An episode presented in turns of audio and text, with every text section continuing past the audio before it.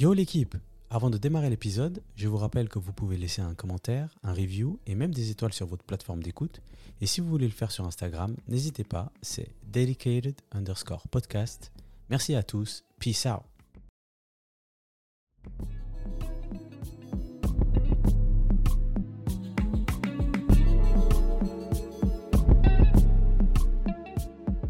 Bonjour à tous, on est là aujourd'hui pour l'épisode numéro 5, numéro 5 avec Vince Lee.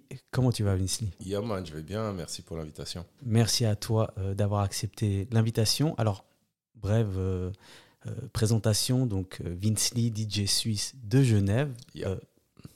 plutôt hip-hop, et tout ce qui, tous les genres qui sortent de, de- de- de la culture hip-hop. Alors, membre de Downtown Boogie, je ne sais pas si, si on doit dire collectif ou euh, label, ou, euh, mais, mais grand, grand mouvement euh, du, du hip-hop suisse, je dirais. Un, un peu tout ça. hein. Ouais, exact. Euh, et tu mixes en Suisse depuis plus de 25 ans?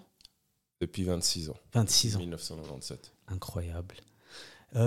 Alors, on va, on va parler de plusieurs choses, évidemment, mais il y a, y a une première question que je voulais te poser pour, pour démarrer. Quelle était ta relation avec la musique quand tu étais euh, jeune enfant? Euh, je sais pas, enfin, j'ai toujours kiffé la musique. Enfin, tu vois, après quand j'étais gamin, moi, j'ai, du coup, je suis né en, en 79. Donc j'ai grandi, euh, j'ai commencé à capter la musique dans les années 80. Voilà, je pense que j'avais 5-6 ans. euh, Madonna, Michael Jackson, les, les- les gros tubes de l'époque, sans vraiment capter, mais j'aimais beaucoup Michael Jackson. Je crois qu'une des premières, euh, si je dis pas n'importe quoi, un des premiers albums que j'ai eu, c'est, euh, je crois que c'est Bad en cassette. Donc ça c'est en 89, j'avais 10 piges. Euh, parallèlement, j'étais, je sais que quand j'étais à l'école et que j'avais cet âge-là ou un tout petit peu moins, on s'excitait comme des oufs à l'école. Il y avait un truc, ça s'appelait Jive Bunny. C'était un lapin. C'était un lapin qui, qui faisait de la musique. mais du coup, c'était pas un vrai lapin, mais tu vois, le On packaging, compris, ouais. machin, tout ça, c'était un lapin. Puis il rejouait tous les hits un peu euh, rock'n'roll, années 60 et tout, euh, avec son orchestre de lapin. Et quand j'étais gamin à l'école, ça nous fascinait. Euh, mais très rapidement, bah voilà, Michael Jackson, première cassette euh, Bad, premier album du coup que j'ai eu, que je me souviens d'avoir eu, c'était ça. Et puis assez rapidement, à cette époque-là, à la fin des années 80, au début des années 90, je découvre aussi le, le hip-hop, euh, notamment avec Public Enemy, avec Run DMC, avec Ice-T, avec NWA, euh, ces, ces groupes et ces rappeurs qui étaient très, très chauds et, et- et- Le gangsta rap. euh, pas mal gangsta, ouais, gangsta, mais aussi politique, tu vois. Exact, Il y avait ouais. ce côté, enfin, Public Enemy, c'est hyper politisé. NWA, euh, même si c'est gangsta, c'est politisé d'une certaine manière.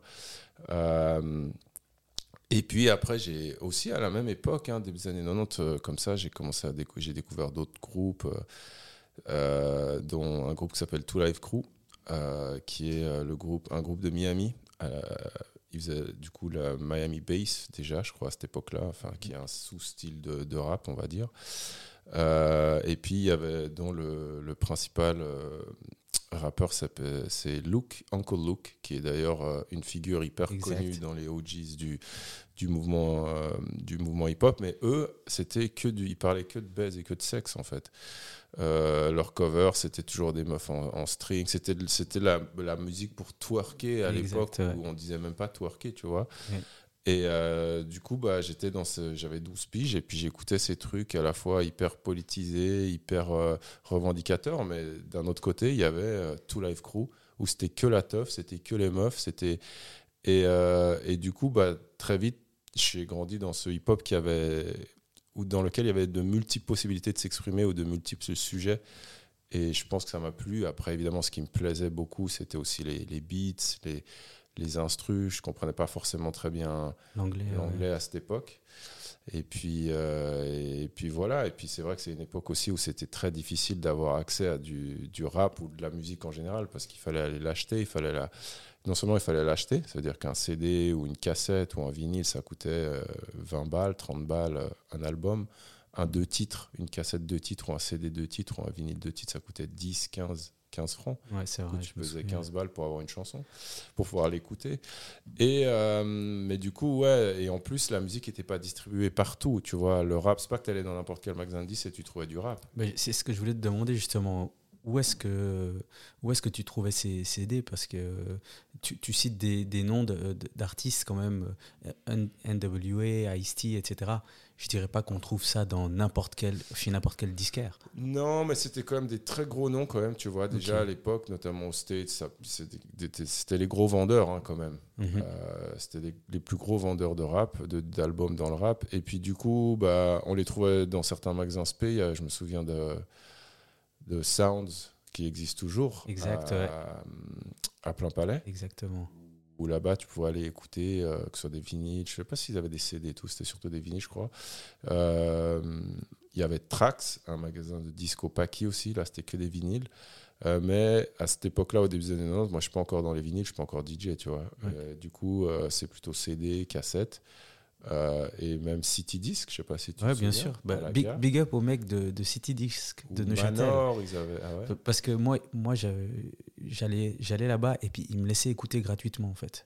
J'allais, je disais, ah ouais, il y a cet artiste qui a sorti tel album, et puis il me le mettait, et puis il me laissait écouter, et puis après je rentrais chez moi, j'avais j'avais même pas Bon, besoin on allait beaucoup à- à- dans Ouais. ces magasins pour écouter des disques, aussi, sans forcément pouvoir les acheter, mais pouvoir juste les écouter. Et il y avait toujours un petit bac. C'était pas des magasins spécialisés hip-hop. Il n'y avait pas de magasin où ils vendaient que des, albums ou de la musique hip-hop. Mais euh, du coup, c'était beaucoup de rock, beaucoup de ci, beaucoup de ça. Puis il y avait une petite partie des bacs hip-hop. Et là, bah, tu, tu trouvais dessus, puis tu essayais de trouver ce que tu, ce que tu pouvais. Puis tu allais aussi chez des potes. A- Tu sais, en, re- en regardant récemment euh, la série euh, Le Monde de demain, je sais pas si tu l'as vu. Non, je l'ai pas vu. Il faut absolument que tu la mates et que tous les gens qui écoutent ce podcast la matent, c'est trop bien. Euh, c'est sur les débuts du hip-hop et du rap en France. Du coup, il y a, Attends, c'est celle avec euh, Joey Star il y a Joyce, oui, c'est NTM. Ah ouais, ouais, beaucoup, alors je l'ai vu, je l'ai vu, pardon. Ah ok. Ouais, ouais, ouais. je l'ai vu, je l'ai vu, ouais. Euh, pas mal, beaucoup de Dynasty qui est le premier Exact, DJ ouais. à avoir joué des, des morceaux de rap euh, en France, tu vois. Et puis, ce que j'ai kiffé dans ce truc, c'est que ça m'a rappelé cette époque où justement ils vont dans des magasins de disques, mais pas seulement, ils parlent à un moment de je sais plus qui qui a tel disque et qu'ils ont entendu chez machin un disque. Bah, à l'époque, il y avait vraiment ce truc où, comme la musique n'était pas digitale et, et- et disponible partout, et qu'elle était pressée sur des, des supports physiques qui étaient non plus pas en, forcément abondants, ça veut dire qu'il n'y avait pas 5 millions, 5000 albums de Public Enemy à acheter en Suisse. Il y avait peut-être 300 CD dans tout le pays. Enfin, je dis un chiffre, je ne sais pas exactement. Mais du coup, en fait, il y a des gens qui. Toi, tu pouvais acheter un truc, par exemple. Moi, je veux l'acheter. Peut-être peut-être Même si j'ai des thunes, je ne le trouve pas. Ouais, Du coup, je suis obligé d'aller. Je vais chez Abby pour écouter du son. Je vais aller chez mon pote Abby parce qu'il a chopé le nouvel album de De La Soul. ouais, Et du coup, je vais aller chez lui juste pour écouter ça. Tu vas te déplacer physiquement pour aller écouter. pour entendre une chanson, un album. Après, évidemment, on pouvait le copier sur une cassette Exact, ouais. et puis revenir chez avec. Mais les cassettes, ce qui était chiant, c'est que tu pouvais pas skipper ou répéter Exact. une chanson. Enfin, tu pouvais, mais c'était un peu chiant, C'est tu vrai, vois. il, il- il- il Et, fallait avoir beaucoup de chance quand même. Ouais. Ok, ben écoute, euh, j'ai vécu euh, ma rencontre avec le hip-hop différemment, mais c'est intéressant d'entendre d'entendre tout ça. Euh, Après, mes parents écoutaient beaucoup de musique. Mon père est un gros, euh, un immense fan de musique classique et de Ah, jazz. Du coup, il va tout, et jusqu'à aujourd'hui, il va toujours au concert, beaucoup de concerts en musique classique, opéra, mais aussi du jazz. Du coup, j'avais, il y avait beaucoup de musique à la maison. Mhm. Ma mère écoutait beaucoup les Beatles, elle écoutait plus la musique populaire, mais aussi Shadé, des trucs comme ça. Ça vient Ouais. de ma mère, Shadé, tu vois. Ah ouais. J'adore Shadé. tu postes assez souvent. euh, C'est la plus grande euh, artiste du monde, enfin, une des plus grandes, et c'est une de mes préférées en tout cas. Une musique totalement intemporelle, et du coup j'ai baigné quand même dans un environnement euh, où, où il y avait beaucoup de, on écoutait beaucoup de musique. Mon père avait vraiment, il a toujours eu des chaînes hi-fi, mais vraiment hi-fi haute fidélité, tu vois. Ouais. Il allait pas acheter un truc Sony, un machin. Il allait acheter son système de sono qui allait coûter 4000 balles, mais pas de la sono pour faire euh, super fort, mais vraiment bonne qualité. hyper haute qualité et tout. Ouais, Et, euh, et du coup, je pense que mon, mon goût pour la musique aussi, est, vient de là. il vient de mes parents. Bon, bah écoute, euh, on dirait que le, le- le passage a, a très bien fonctionné. Tu as dit que tu avais une sensibilité directement pour les beats, pour les instrus, etc. Mhm. C'est ce qui t'a poussé vers, euh, vers le DJing ou? Pas forcément. Alors, moi, je suis parti, j'habitais euh, du coup en Suisse euh, jusqu'à ce que j'ai 14 ans. J'ai j'ai grandi en fait à Communy, un petit bled à côté de Genève, entre Genève et Nyon. J'allais à l'école à côté, à l'école internationale de Genève. Il y avait un campus à côté de, le campus de la Châtaigneraie qui est, qui est vers Founet en fait. Quand tu sors euh, la première sortie d'autoroute, quand tu vas, quand tu prends l'autoroute de Genève direction Jean-Lausanne, la première sortie c'est Founet. Bah, juste à côté il y a le campus de cette école. Et j'étais là-bas parce que c'était à côté de chez WAM et ma sœur était euh, scolarisée là-bas, euh, ma grande sœur. Là-bas d'ailleurs j'ai rencontré euh, Oumar de Colors. Ah ouais. Oumar et moi, on se connaît depuis qu'on a 8 ans, genre. Et d'ailleurs, cette passion du hip-hop, on, l'a- on a Vous découvert ça ensemble avec un autre pote qui s'appelle Nicolas Ferreux, euh, vraiment de cette époque, euh, DJ Ruff, qui a été aussi DJ et tout, lui. Et euh, c'est c'est- c'est avec ces deux gars vraiment que j'ai vraiment découvert le hip-hop quand j'avais 8, 10, 12, 12 ans, tu vois. Et euh, mais l'envie de mixer, en fait, elle est venue plus tard. Enfin, je comprenais rien de façon à ce que faisait un DJ ou voilà, tu vois. Je suis parti à 14 ans. Ma mère était fonctionnaire internationale et du coup, euh, en 93, elle a décidé de bouger de Genève. Elle avait toujours été basée à Genève, mais là, elle a voulu partir. Et elle m'a demandé si je la suivrais, si je partais, euh, Mhm. partais si je serais OK de partir avec elle. Et les options, c'était euh, New York ou Dakar. Et moi, j'avais 13-14 ans. J'étais là, bah cool, vas-y, on va aller découvrir le monde avec ça, avec maman. Et finalement, en fait, on s'est retrouvé. Elle a été mutée à Trinidad et Tobago, dans les Caraïbes. Du coup, de 93 à 95, de mes 14 ans à mes 16 ans, j'habite dans les Caraïbes. Ça parle anglais, mais ça parle en plus anglais avec un peu un patois, un accent, Exact, tu ouais. vois, dans, dans les West Indies, ils parlent pas l'anglais comme euh, si- il y a des gens qui parlent parfaitement l'anglais, ils arrivent là-bas, ils comprennent rien Exact. ouais. parce qu'ils ont des accents, des façons de parler, des slangs et tout. Et du coup, moi, j'ai des bases d'anglais parce que j'ai appris un peu l'anglais à l'école, mais je, je capte rien. Donc, les, les- les six premiers mois sont compliqués à ce niveau-là. Mais bref, là-bas, je suis baigné dans la culture euh, caribéenne. Du coup, la culture sound system, la musique que les gens écoutent, les jeunes écoutent toute l'année, c'est du dancehall et du reggae qui vient de Jamaïque. Euh, et puis de décembre à, à février, qui est la période du carnaval, ils écoutent de la soca qui est, elle, Ouais. faite localement euh, à Trinidad.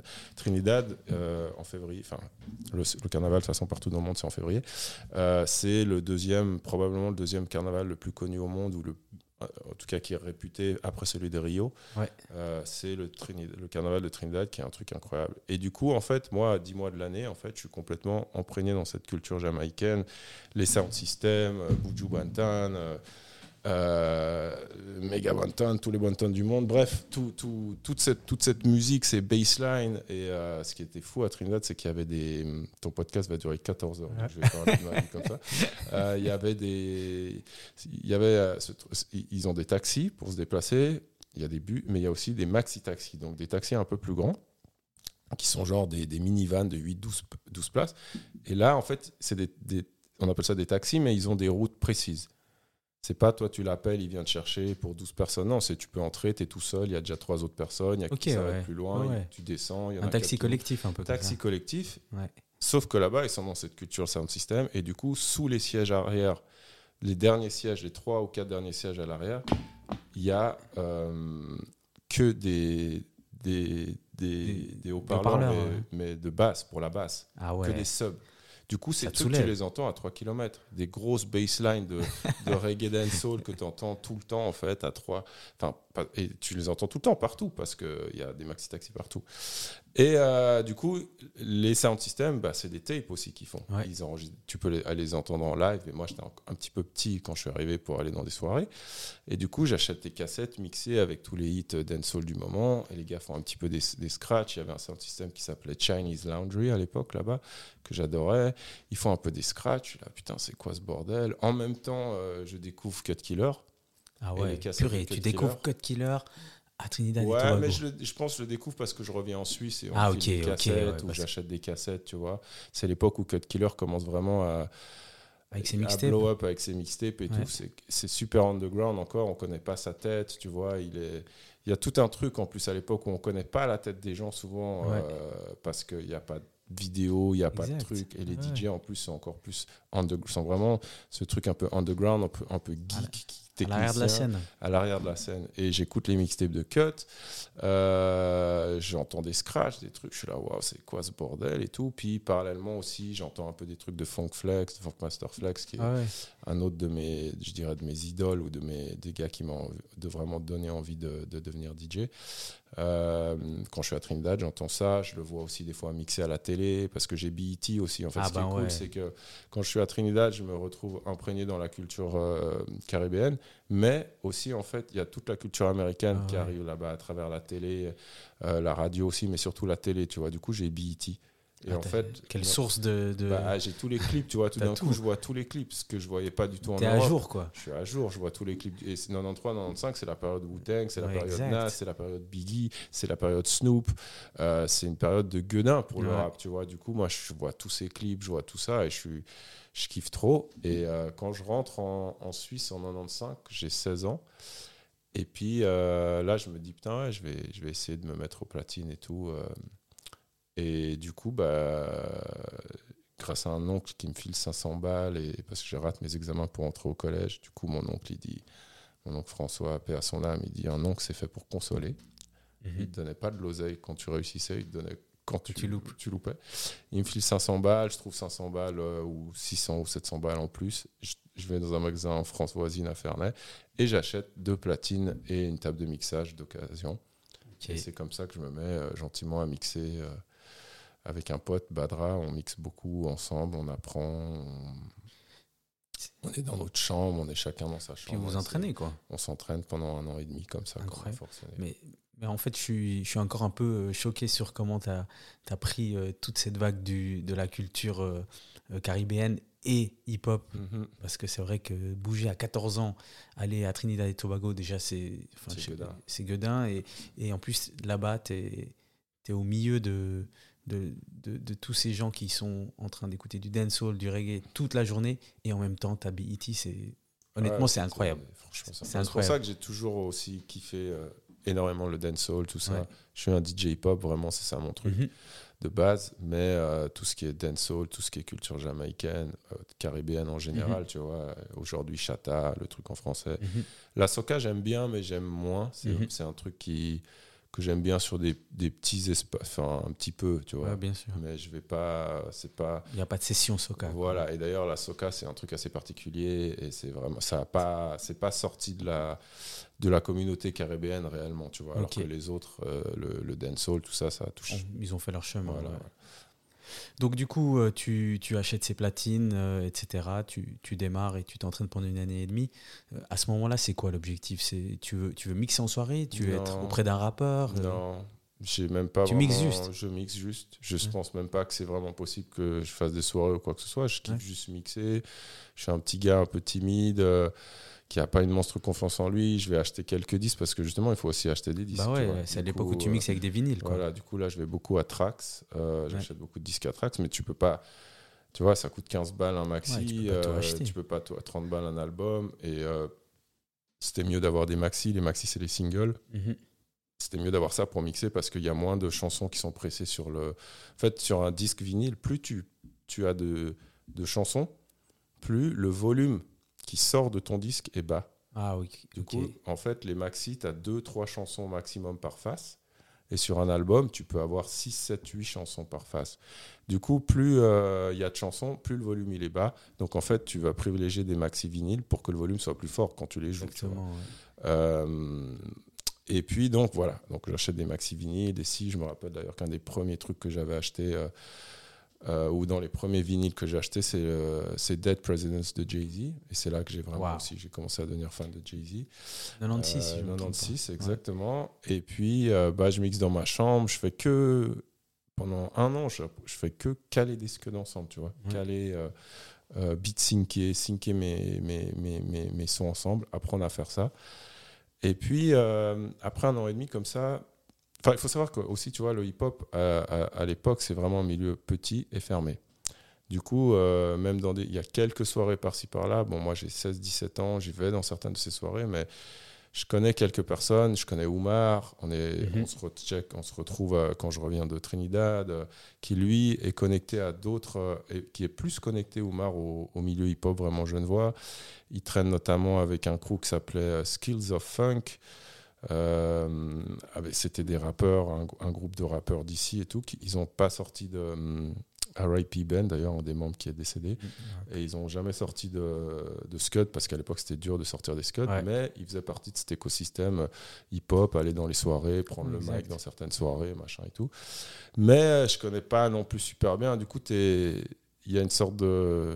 Puis tout le monde se regarde, tu vois, dans ces soirées ou Ah dans ouais. ce milieu. Genre, toi, t'es qui Tu connais qui Machin. On te calcule pas trop parce que tu connais personne, machin. Du coup, moi, je me fais même pas. J'ose même pas me dire que je vais aller un jour toquer à la porte de quelqu'un ou d'un club ou d'un promoteur, euh, tu vois. euh, Mais du coup, ta première soirée, elle vient comment? Elle vient parce que j'enregistre des, quelques mixtapes, des mixtapes chez moi, comme ça, hein, pas des trucs à plusieurs exemplaires, mais genre une mixtape. Ouais. Euh, je, je mixe chez moi, je m'enregistre, je la file à un pote qui s'appelle Alpha. À l'époque, je suis au collège Voltaire, j'habite au Charmy. Et euh, je la file à un pote que, que je connais un peu, euh, Alpha, euh, du, du quartier. Et puis lui, il était, il était à l'école de com juste à côté. Là. Et du basket aussi, parce que je joue au basket. Du coup, Mhm. il y a aussi, tu vois, et le basket, et le, le basket, le hip-hop, tout ça, ça va vraiment. Ouais, il y a tout qui va ensemble. ouais. tout, tout- tout ça fait partie de la même culture finalement. Et, euh, et Alpha, en fait, lui, il, a, il fait écouter cette, cette cassette à un mec qui s'appelle Guy Roland. Et, euh, et Guy Roland, à l'époque, il est DJ, il s'appelle DJ G-Man, mais il en a marre de mixer, il- ça l'intéresse de moins en moins, je crois, à ce moment-là. Il organise des soirées, c'est l'un des premiers gars à faire venir Cut Killer en, en, en- en Suisse, voire à Genève, à Genève, voire en Suisse, en 95, je crois, pour, faire, pour le faire mixer dans son putain de salon à In-House Party. Ah ouais. Euh, c'est lui, euh, chez lui, que Double Pacte, euh, je crois, se sont formés. Ou enfin, c'est lui aussi qui, a, qui était le mentor de, du groupe Les Petits Boss, euh, qui Ah, est un des groupes légendaires euh, genevois. C'est un mec qui était un visionnaire vraiment Guy Roland. Il parlait anglais, il allait souvent aux States. Il avait, moi, j'avais, quand j'ai rencontré, j'avais 18 ans et lui, il en avait 21. Mais il allait tout le temps aux States et c'était un, un businessman dans sa tête. Lui, c'était, il voyait Puff Daddy, tu vois. Ouais. Il, le avait, genre de mec, il, il avait, était il inspiré. avait déjà compris, quoi. Il avait compris qu'il y avait quelque chose à faire parce qu'à l'époque, il n'y a pas de business en Suisse au niveau du hip-hop. Il y a quelques soirées, il y a quelques trucs, mais c'est pas ouf. Il n'y a pas vraiment d'argent. D'ailleurs, les gens pensent pas à faire de l'argent. Voire vont peut-être certains vont se dire que faire de l'argent avec ça, c'est pas cool. Mais lui, il n'est pas du tout dans cette optique-là. Il est dans une optique très quinri, capitaliste hip-hop, comme, comme tous les, pratiquement tous les mecs aux States. Et du coup, il a une vision très business et tout. Et, euh, et puis, euh, il est connecté avec toutes les bonnes personnes en Suisse. Donc lui, en fait, il écoute cette cassette que j'ai fait pour Alpha. Et, euh, et un jour, il sonne chez moi avec Alpha. Et Attends, attends, attends. Il vient, il vient chez toi et il sonne. il vient chez moi avec Alpha, je pense, je me rappelle plus exactement. Alpha l'amène chez moi parce qu'il veut me rencontrer. Et, euh, Incroyable. et il me dit Ouais, écoute, j'ai écouté ta tape, je kiffe, euh, je vais te manager. Moi, je connais ni d'Adam, ni. Je connais pas, je sais pas trop, mais je suis là, bon, vas-y, hein, pourquoi pas. Et comme lui, il, est dans, il fait partie de cet écosystème vraiment parce qu'il est DJ, parce qu'il est promoteur, organisateur, parce qu'il vend aussi de la sap, il va aux States, il achète des sapes. Il faut savoir qu'à cette époque, il y avait des, des gars à Genève, dont lui et d'autres, mais il- qui allaient à New York et il y avait des, des- des immeubles à New York où ils vendaient les faux. Les Mhm. faux Fubu, les faux Exact, Tommy ouais. Figure, les faux ci, les faux ça. Il remplissait, il ramenait. Ils remplissaient leur valise de ça, ils achetaient ça 10 balles et ils revendaient ça 150 balles ici. Ah Tout le monde portait ces trucs, Évidemment. moi y compris. Et du coup, ils faisaient pas mal de cash avec ça. Euh, mais euh, du coup, ouais, lui, il sonne et il vient, il me dit Ouais, bah, je, je veux, être, euh, je veux te manager, machin. Je suis Guy Roland, je fais ci, je fais ça. J'étais DJ, mais j'en ai marre, j'ai pas trop envie de continuer là-dedans. Je veux faire du business, je veux faire d'autres choses. Et lui, bah, direct, il me plug directement. deux semaines après, je suis en train de mixer pour la première fois. Je fais ma première soirée. je fais le before et l'after party de la rappeuse MC Light qui était venue Ok. en concert à Champel. Et puis l'after party, c'était euh, au Gosse, je crois, une boîte euh, où il y a eu beaucoup de soirées hip-hop dans les années 90 euh, à Carouge. Et c'est Ronti et Edouard, RTS Disbreakers, qui organisent cette, euh, cet événement. Ronti, c'est aussi un des membres fondateurs de Downtown Boogie. Ok. C'est le père de Yomi Denzel. Tu connais Yomi Denzel? Ouais, ouais, je vois. Bah, C'est son daron. Ah, ok. Et Ronti, c'est aussi un personnage euh, clé dans l'histoire du mouvement hip-hop en Suisse et dans le, son développement. Notamment au niveau des soirées, c'est un gars, il, a commencé en étant euh, je crois, Videur à la Dolce Vita, une, boîte où, un peu alternative où il y avait justement aussi des soirées hip-hop au début des années 90 et tout, où il y a eu certaines des meilleures ou des premières soirées hip-hop dans les années 90 à Lausanne.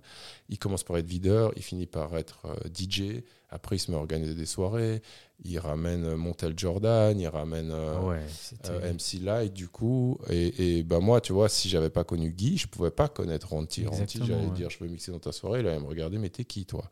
Tu vois, peut-être si je lui donne Ouais. une mixtape, il écoute, peut-être il va dire OK, mais euh, si t'as pas un cosign à l'époque où voilà, c'est Ouais, difficile. Il n'y a pas de téléphone, il n'y a pas de Il n'y a pas un internet, il n'y a rien. il n'y a pas quelqu'un que tu peux appeler pour dire Eh, j'ai envie de mixer. Non, tu sais pas où trouver ces trucs, Ouais, tu vois. C'est que ouais. des bouches à oreille et des, des personnes à personne, tu vois, euh, qui tu connais, tout ça. Et du coup, bah voilà, Guy me connecte avec eux, il me fait mixer dans, dans cette soirée, ça se passe très mal, je suis nul, je suis complètement perdu, j'ai quatre bacs de 10 mais je sais pas quoi jouer, je, je suis perdu, tu vois. Et, Ouais. et- et aussi mixer dans sa chambre, c'est complètement différent de Totalement, dans un ouais. club. Le son, les trucs, la table de mixage, c'est pas la même, je suis là, waouh. Et du coup, le lendemain, j'ai une autre soirée. Il, il me fait mixer à une autre soirée à Lausanne, en club qui s'appelle le Playtime, l'ancien Shy Club. Je sais pas si tu te rappelles du Shy Club à, Je me souviens à la mais- board. Bref, et là, il me fait mixer euh, avec. euh, il y avait DJ Care et DJ Fab qui étaient programmés Ok. à Genève. J'avais mixé avec DJ Trouble King à ma première soirée, un autre OG. Et euh, bref, DJ Fab, DJ Care sont programmés dans cette soirée. C'est une soirée N-Pro. Et N-Pro, à l'époque, c'est un des promoteurs, euh, un des meilleurs ou plus big promoteurs en Suisse romande pour les soirées. Et c'est un mec qui. Il faut savoir qu'à cette époque, il y a vraiment ce truc encore où. Très. euh, de, il faut keep it real. Real Mhm. hip-hop. Il y a Ouais, beaucoup ouais. de gens qui sont là. Ouais, le rap, c'est un truc dur. C'est pas un truc euh, dansant. C'est pas un truc euh, chanté. C'est pas. C'est. Il faut que ça reste un truc assez dur, assez sombre et tout. Ouais. Mais il y a aussi tout un autre mouvement où le hip-hop commence justement à se commercialiser réellement. à- Et ça, c'est pas Passer en radio, etc. Mais Puff Daddy, Bad Boy, Biggie, enfin tout ça, Notorious Big, ça fait partie de ça, tu vois. de- Exact, ouais. des refrains chantés avec 112, avec Ouais. Total. Il y a beaucoup de gens qui aiment pas. Mhm. Il y a des, des ayatollahs un peu du hip-hop ou des gens un peu real hip-hop dans leur cerveau qui te disent Ah, mais ça, c'est pas possible, machin. Puis moi, ça, j'en ai rien à foutre. Moi, je kiffe ou je kiffe pas. Et puis en même temps, c'est les mecs qui font ça, ils sont super forts. Enfin, tu vois, Biggie, tu peux pas dire que c'est de la merde. Enfin, bref. Et, euh, et du coup, moi, j'ai aucun problème à jouer ces sons dansants, ces sons où il y a du chant, du R&B aussi. Il y a des DJ, ils veulent pas entendre parler d'R&B Ouais. ou du dancehall. Non, je vais pas jouer ça. Je vais jouer que du rap, des trucs durs, Mob Deep, Wu-Tang. Et du coup, bah, il y a ce genre de soirée qui, est- qui, qui, qui existe toujours à cette époque-là et qui existe, mais c'est des soirées finalement il n'y a que des mecs. Ouais, beaucoup, de mecs, il y a peu de meufs. Et N-Pro, lui, il a une idée, il est comme Guy Roland quelque part dans ce truc où a une idée très carrée, une idée de on peut faire des trucs pour la masse, pour beaucoup, on peut faire des trucs qui peuvent rapporter de l'argent, on En peut faire des trucs qui sont bling en restant hip-hop, en restant authentique. Ouais. Et, euh, et du coup, dans ces soirées-là, on joue beaucoup de RB, beaucoup de, on joue du dancehall aussi. Et euh, et il y a beaucoup de filles. Contrairement justement aux autres, euh, à certaines autres soirées qui sont beaucoup plus un peu underground, un peu cave, un peu voilà. Et euh, moi, je me, j'ai aucun problème, tu vois, à être, à jouer que des trucs durs ou à jouer que des trucs ou, ou à, ou à Jouer de tout, quoi. Voilà, plus accessible et à faire danser les go et tout ça. Mais il y a Mhm. des gars à l'époque, c'était, c'était pas possible. Et euh, dans leur cerveau. Du coup, il y a assez peu de DJ finalement qui ont à la fois la, la technique, qui ont à la fois le, les scuds, euh, les disques, tu vois, il faut avoir les Mhm. disques. les C'est vrai, disques, bah, comme et on qui ont cette avant. envie de jouer euh, hip-hop, mais pour faire danser les gens et puis euh, de jouer aussi des trucs qui vont être plus mélodieux ou plus dancehall aussi. Et N-Pro, il a vraiment cette vision-là de ce qu'il veut, c'est ce qu'il veut dans ses soirées. Du coup, dans cette soirée-là, il y a DJ Fab de Paris qui est un très bon DJ, puis qui continue de, d'officier, qui est un DJ qui. Fab, c'est un peu, ça a été un peu un mentor pour Cut Killer. Il a, t'as fait avec un rappeur qui s'appelle EJM à Paris, qui est un super OG, qui a été un peu oublié, mais ils font partie vraiment de la première vague rap français, presque la même vague que Dynasty. Euh, et Fab, en ce moment-là, il vient beaucoup en Suisse, mixer, il est capable justement de mixer hip-hop, RB, tout ça. Il prend le mic en plus, qui à l'époque, personne ne prend le mic. Et il y a Kerr, qui lui est déjà une brute, il vient de Bienne, Ouais. il représente Top Billin, c'est déjà une brute au platine et tout. Et moi, du coup, je suis un peu un guest, tu vois. On me donne 30 minutes dans cette soirée pour mixer. Et là, en fait, Guy Roland, il était venu l'après-midi chez moi. Et il avait fait un tri, on avait fait un tri, mais c'est surtout lui qui avait fait le tri, de qu'est-ce que j'allais prendre comme disque. Du coup, je passe de 4 bacs de disques, du coup de 200 disques ou je sais pas, à un seul bac avec genre 50 disques. Du coup, ma sélection, elle est beaucoup plus restreinte, mais en même temps, je vais pas me perdre comme ça, tu vois. Et là, je joue, je joue mes 30 minutes, ça se passe bien, ça se passe très bien même. Et à un moment, euh, là où je comprends que ça se passe bien, c'est aussi, c'est pas les gens ils dansent, mais Guy Roland, il prend le micro, lui il prenait le micro, puis il dit les filles faites du bruit pour DJ Vince. À l'époque, je m'appelais juste DJ Vince. Et les filles crient. Et là, je suis là, wow Ah ben ça c'est encore C'est une autre chose qui n'y avait pas dans ta chambre. C'est quoi. exactement, mais genre, tu vois, ce feedback du public, des gens qui kiffent ce que tu fais et qui le crient, j'avais jamais, je savais pas que c'était possible. Et, et ça m'a fait un bien pas possible sur le moment. Et à ce moment-là, je me suis dit, sais quoi, c'est ça, C'est je ça veux vraiment le faire. ouais. Et à partir de là, Guy Roland, il me connecte à, à DJ Seal qui bossait sur OneFM. Je vais faire une émission avec lui sur OneFM. Je lui demande si je peux revenir. Il me dit Tu vas revenir tous les week-ends. On fait une- notre propre émission à nous ensemble, une nouvelle émission sur OneFM qui s'appelle Showtime, qui était hostée par Rubest, ancien petit boss qui reste un de mes meilleurs potes et tout, aussi des Charmy. Euh, là, dans cette émission, il y a les MAM qui viennent rapper, Ouais. la PER, euh, Double Pacte. On fait même venir Sens Unique. Il y a Smith Wesson des States qui passe. Ah Enfin, bref, ouais. cette émission, elle dure 7-8 mois et puis elle est super écoutée à Genève. Chaque fois qu'on finit l'émission, euh, c'était le vendredi, samedi de 8h à, 20 à 22h, je crois. Chaque fois qu'on sort de l'émission, on va à la gare ou on va au quartier aussi au Charmy ou on va à Rive, là où il y a du monde, tu vois. Là où il y avait du monde à l'époque, où la, la jeunesse était le soir. euh, Mhm. Et il y a trop de gens, enfin, il y a plein de gens qu'on voit qui nous checkent. C'était incroyable, vous avez joué ici, vous avez choix. Du coup, il y a un feedback de ouf et un soutien de la ville qui est super cool. Et, et puis, à partir de là, bah, je commence à faire de plus en plus de, de soirées, à être connecté à droite, à gauche, euh, à aller mixer en dehors de Genève, tout ça. Et puis, euh, c'est comme ça que ça démarre vraiment, quoi. Et c'est comme ça aussi donc, que, que, que tu as commencé à, à en vivre, j'imagine. Alors, à cette époque-là, je, je fais un peu de sous, mais Ouais. tout mon argent passe dans les scuds. Ah ouais, bah, du évidemment. coup, euh, je gagne 300 balles là, 400 balles là, 500 balles là. Et euh, chaque semaine, j'achète 3, 4, 500 francs de disques. Ah ouais. J'allais, même quand, un peu plus tard encore, quand je vais à Saint-Gall, je me rappelle, j'avais des cachets de 800 balles.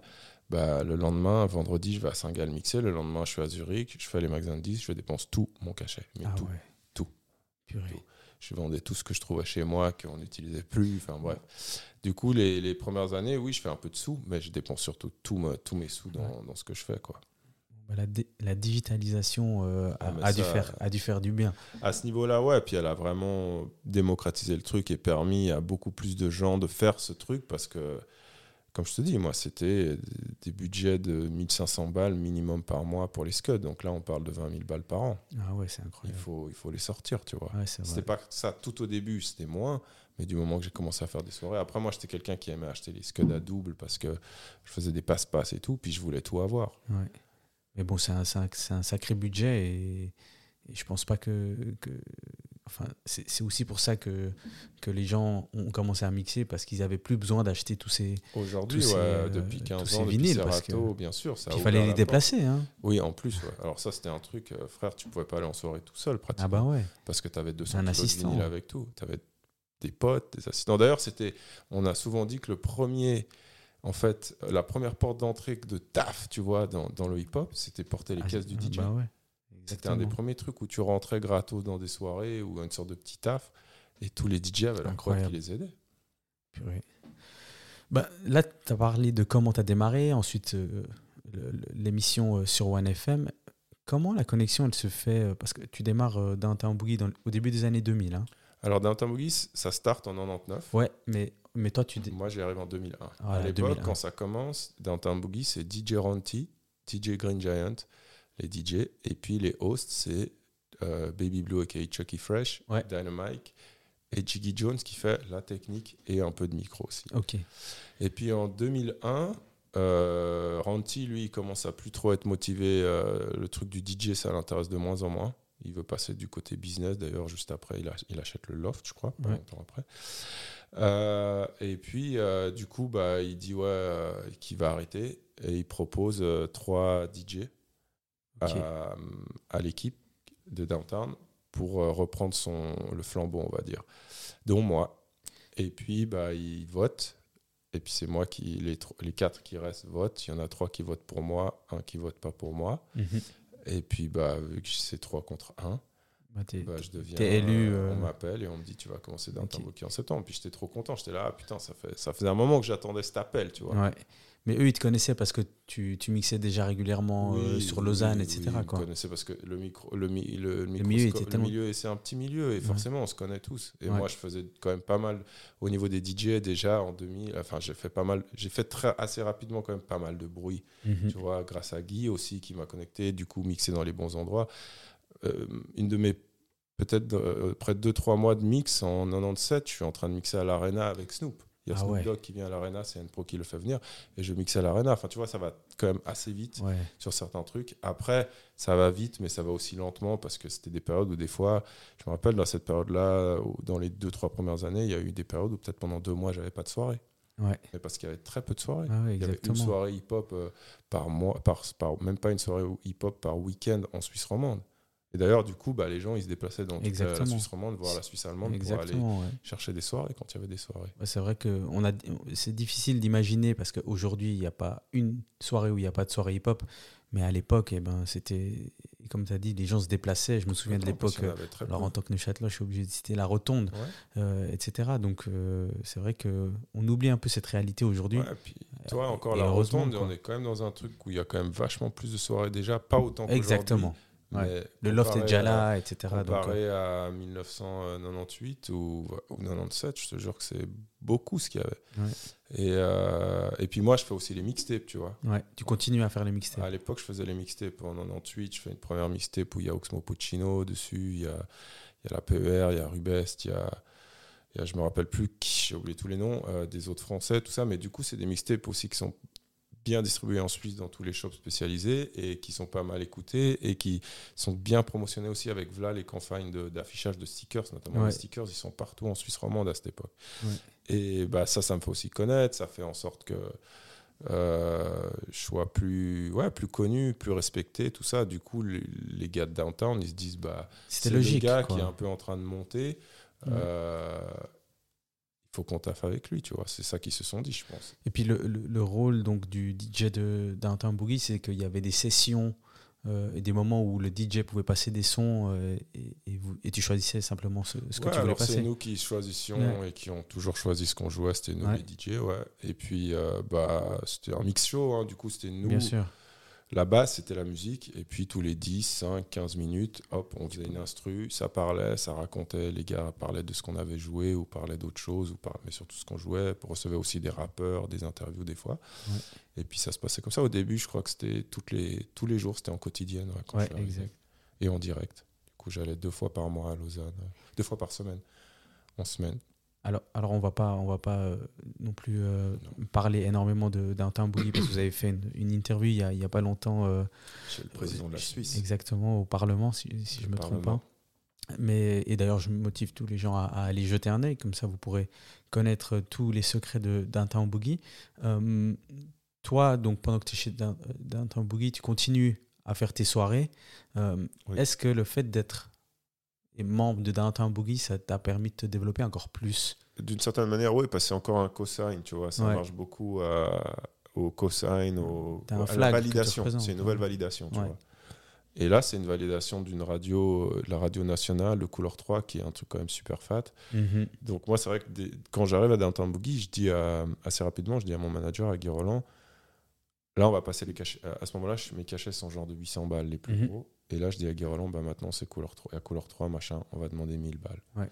Du coup, tu vois, rien que ça. il y a tout qui, y a ça, change, ça ouais. permet, tu vois, de dire ouais bah attends là c'est le gars c'est pas juste Vince Lee de Vince Lee, c'est Vince Lee de couleur 3 Exact, ouais. Boogie maintenant. Exact. Du coup, ça rajoute un truc sur lequel tu peux demander plus de thunes, plus de tu as aussi un peu plus peut-être des, des autres personnes en fait qui connaissent pas forcément ou qui connaissent moins bah, qui vont peut-être s'intéresser à toi. Oui, pour ça, oui. Après ça a pas changé drastiquement ma vie sur le moment, mais euh, mais je pense que ça a été quand même un truc Certains un, détails, step, tu vois, un step, toujours Ouais. un step up. Ok. Et du coup, à ce moment-là, il y a déjà les soirées Downtown Boogie ou pas encore? Alors, il y a déjà, mais elle ne sait pas du tout ce qu'ils sont encore à ce moment-là. Il y en a quelques-unes, euh, euh, par-ci, par-là, je dirais. Euh, au début, c'était Ronti, justement, qui les organisait les deux premières années.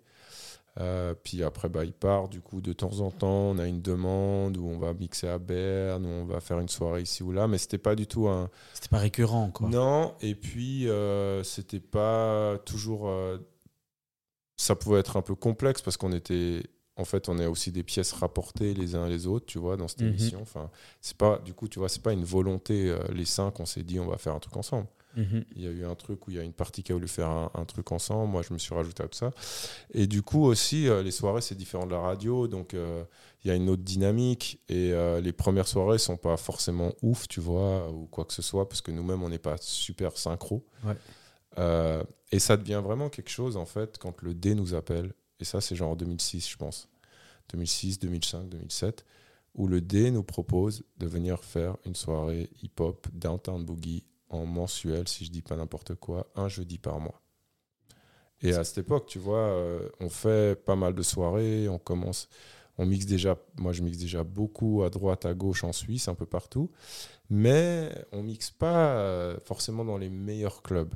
Tu vois, qui c'est pas les gros clubs qui nous accueillent encore. Enfin, pas dans certains endroits, oui, mais en Suisse romande, pas forcément, à part le Loft, qui est un club quand même bien respectable Bien sûr. c'est euh, plutôt des, des- des- des petits clubs ou des trucs un peu plus bancals ou Ouais, ouais. moins.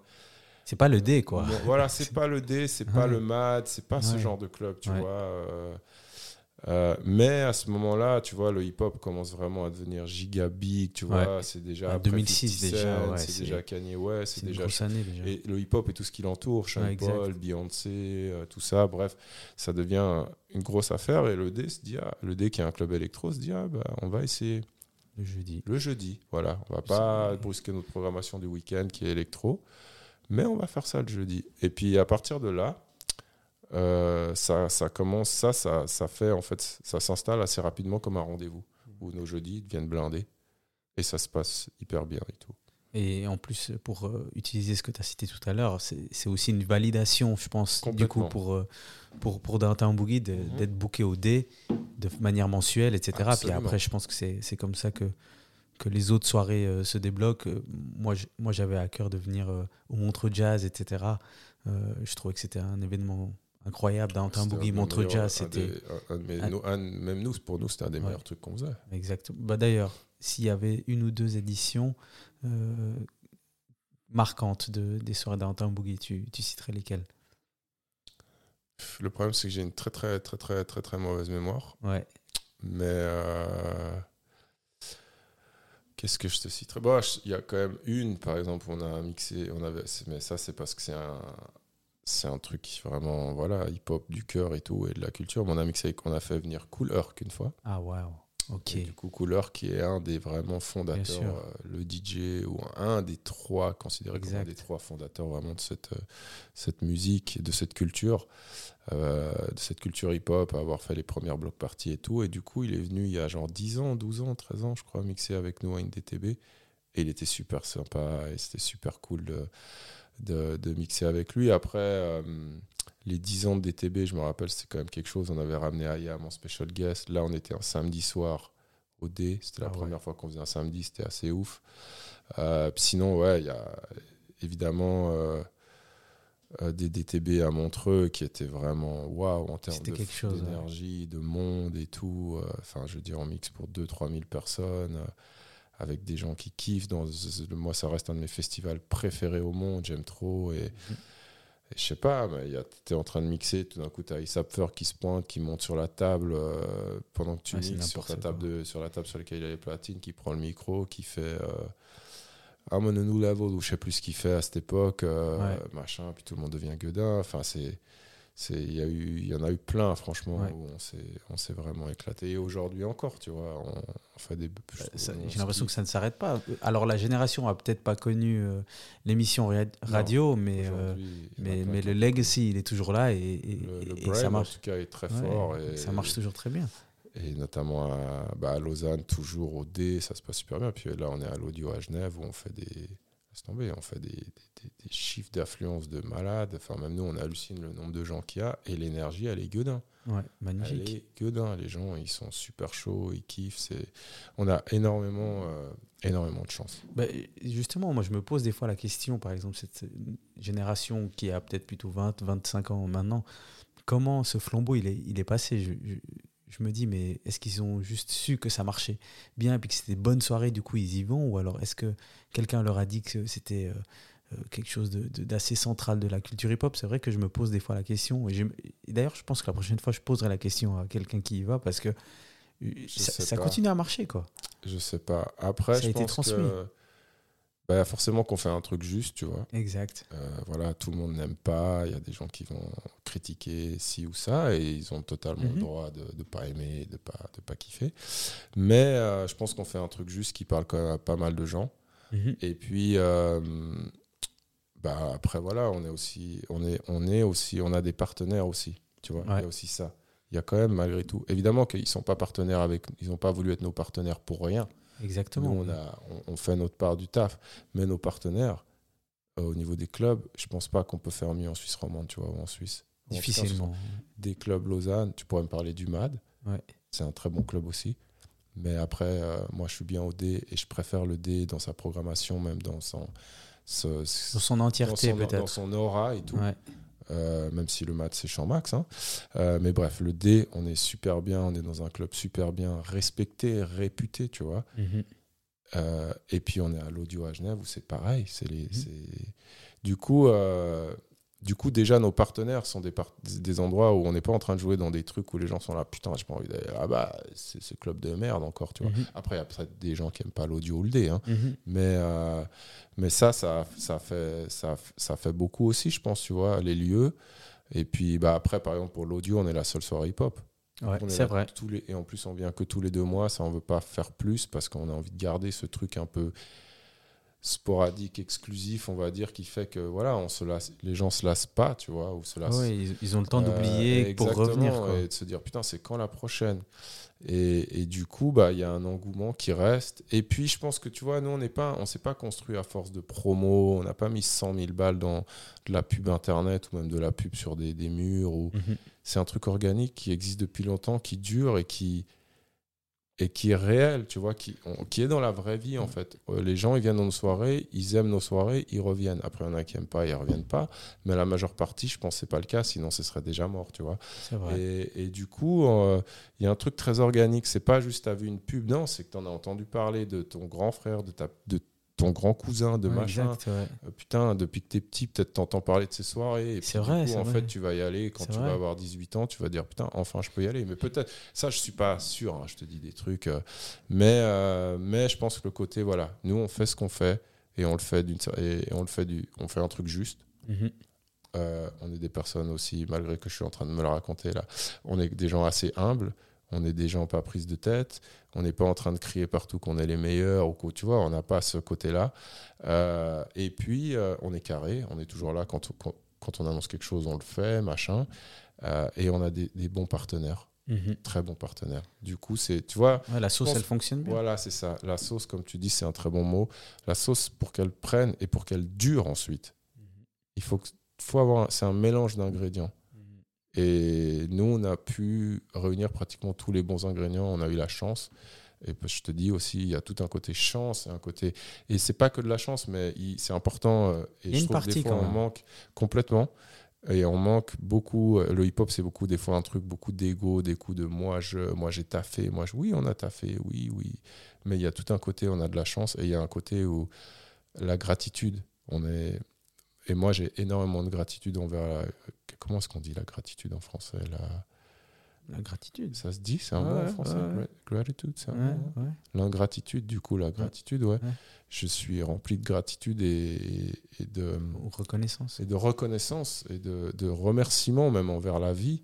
Parce mhm. que je sais que, putain, j'ai une, chance, j'ai une chance de malade et on a une chance de ouf. Mhm. Et. Euh, et en plus, bah voilà, comparé à d'autres DJ, la chance qu'on a, c'est que nous, on a un brand. Enfin, il y en a d'autres qui ont leur brand. mais nous, on a un brand un Boogie qui nous appartient. On est trois, Jiggy Jones, Green Giant et moi aujourd'hui. Et ce brand, c'est le nôtre. Le nom est déposé, il est déposé par nous. Enfin, bref.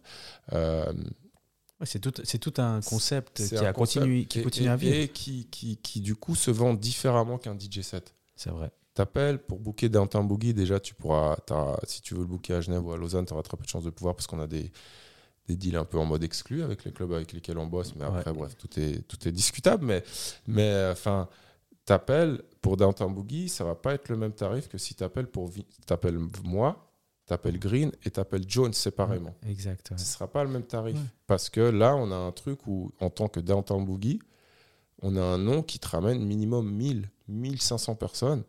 Du coup, bah, on sait que ça, on va pas le vendre. C'est pas pareil que, tu vois, Vince Lee, moi, je peux pas te ramener. euh, c'est pas juste tu mets mon nom sur un, un flyer et je te ramène 1500 personnes, tu vois. Du coup, bah, forcément, avec des TB, on peut demander des cachets qui sont bien plus élevés que, si on est en- que quand on est en solo aussi. Donc, ça, c'est aussi un truc, euh, une bénédiction pour nous. Bah, magnifique, en tout cas j'espère ça continuera euh, encore. Bravo aussi. avec euh, la. DTB Boat, hein, j'ai Merci, vu. merci, on a Euh, kiffé, on est content d'avoir réussi à la faire. C'est magnifique. On devait la faire en 2020, il y a eu la pandémie, on a annulé après un mois. On devait la faire l'année passée, tout d'un coup il y a eu un problème avec le bateau, la CGN nous a, nous a annoncé qu'on ne pourrait pas avoir le bateau deux jours avant, du coup on a dû annuler. Et puis là, finalement, troisième fois, c'était la bonne. Euh, Magnifique. je crois qu'il restait 10 billets à vendre, du coup on était à 99,9% pour, ou 99,5% Ah, du sold out. Je vous donne le soldat, Voilà, c'est bon. le sold out. Je te paye les 10 places. Voilà, et c'était une superbe soirée, franchement, que des bonnes. Magnifique. Franchement, c'était vraiment trop bien. Alors là, on a, on a bien parlé de, de, de DTB, d'un Boogie. Euh, moi, je voulais parler un peu d'un projet que tu as sorti en 2010, parce que j'ai jeté un œil. 2009. 2009, pardon. pardon. Ah, si c'est le même projet que- auquel Ouais, je pense. The Invincible. Ouais. Euh, parce que moi, je me souviens de ce projet et la première réaction que j'ai eue, c'est euh, alors euh, comment il a invité tous ces artistes? Parce que juste pour citer Rimka, DC's, euh, Oxmo, Psychiatre, euh, MAM, MAM de, de, de Mhm. Genève. Même c'était pas trop dur à l'avoir. Ouais, ouais, alors euh, ça, j'imagine bien. Mais, mais tous les autres, en 2010, il faut bien imaginer que. 2009. 2009, pardon. Ces, ces artistes-là, ils sont, euh, Ils sont au top, quoi. Ils sont big. Euh, et comment tu les rassembles tous sur un, sur, sur un projet? Bah, c'est avec les années, tu vois, tu rencontres du monde. Oxmo, moi, je le rencontre en 98 euh, parce que mon manager le fait venir justement pour poser sur euh, Guy Roland, me fait, le, le fait venir pour qu'il pose sur une de mes Mixtape, mixtapes. ouais. Euh, la Funky Family, je les rencontre euh, non, en fait, pourquoi je parle de la Funky? Là, je parle de la Funky Family. En fait, on parle des psychiatres de la- Psychiatre. ouais. du coup, mais bref. Euh, les psychiatres, bah, je les rencontre à la fois parce qu'on les interviewe à la radio ou dans des afters ou des trucs comme ça. Ouais. Et euh, Ayam, pareil. Et aussi euh, euh, euh, DC's, on se rencontre en 93, 90 de 2003, pardon, je crois, quand il vient pour son deuxième album en Suisse faire la promo. Mhm. à, à ce moment-là, il vient, mon manager de Guy Roland, mon premier manager, avait lancé un magazine qui s'appelait le WoW Magazine, Ouais. qui était le premier magazine vraiment hip-hop en Suisse, tu vois. Et euh, vient, il fait la couverture, il fait un interview, mais on en profite pour aller en studio et enregistrer un track ensemble. C'est là que je le qu'on apprend à se connaître et depuis on est resté potes, tu vois. Ouais. On- je le vois sporadiquement. hein. Des fois, je vais à Paris voir un concert ou on a été ou le voir même en studio ou des trucs comme ça. Euh, du coup, c'est avec le temps, tu te fais un peu, des, tu, tu rencontres des gens, tu fais des contacts et tout. Puis après, c'est aussi les, c'est par exemple, euh, il y a aussi des, par exemple, Ayam, ils sont hyper potes. Joe Shuriken est vraiment ami avec euh, Jiggy Jones. Ok. Du coup, moi, mon pote, c'est le, vraiment, même si je les connais moi un peu, mon Mhm. pote, c'est vraiment leur pote. Euh, euh, du coup, il y a plein de trucs comme ça aussi, tu vois. Ouais. Ah, je chope tel artiste parce que, en fait, moi, je le connais peut-être un peu ou je le connais même pas, mais je connais quelqu'un qui le connaît. qui va pouvoir euh, parler bien de moi et vendre, me vendre à ce Ouais, gars-là. t'a- T'avais la bonne personne à chaque endroit. quoi. Exactement. Après, on a essayé d'avoir d'autres gens. On devait avoir la fouine. On a eu la fouine, mais finalement, c'est parti en couille. Le track pas. On n'a pas eu l'autorisation de le sortir. Il y avait un la fouine et stress. Il y avait un morceau. Euh, puis surtout aussi, en fait, ce projet, je le réalise entièrement avec avec Chuck. Ok. aka Baby Blue de Downtown Boogie et qui lui fait la DA avec moi tu vois. Et euh, lui du coup aussi il contacte beaucoup de gens il est derrière beaucoup de gens. Enfin psychiatre de la rime euh, on les enregistre dans une chambre d'hôtel. Quand ils sont là en Suisse tu vois on leur propose aussi on- à chaque fois l'idée c'était de faire une combinaison euh, entre un, artiste étranger et un artiste suisse. Du coup psychiatre on les fait poser avec Mike Dynamite Ok. de Downtown Boogie mais parce que Mike il a déjà une relation aussi avec eux ils se connaissent. Ils le connaissent en tant qu'artiste.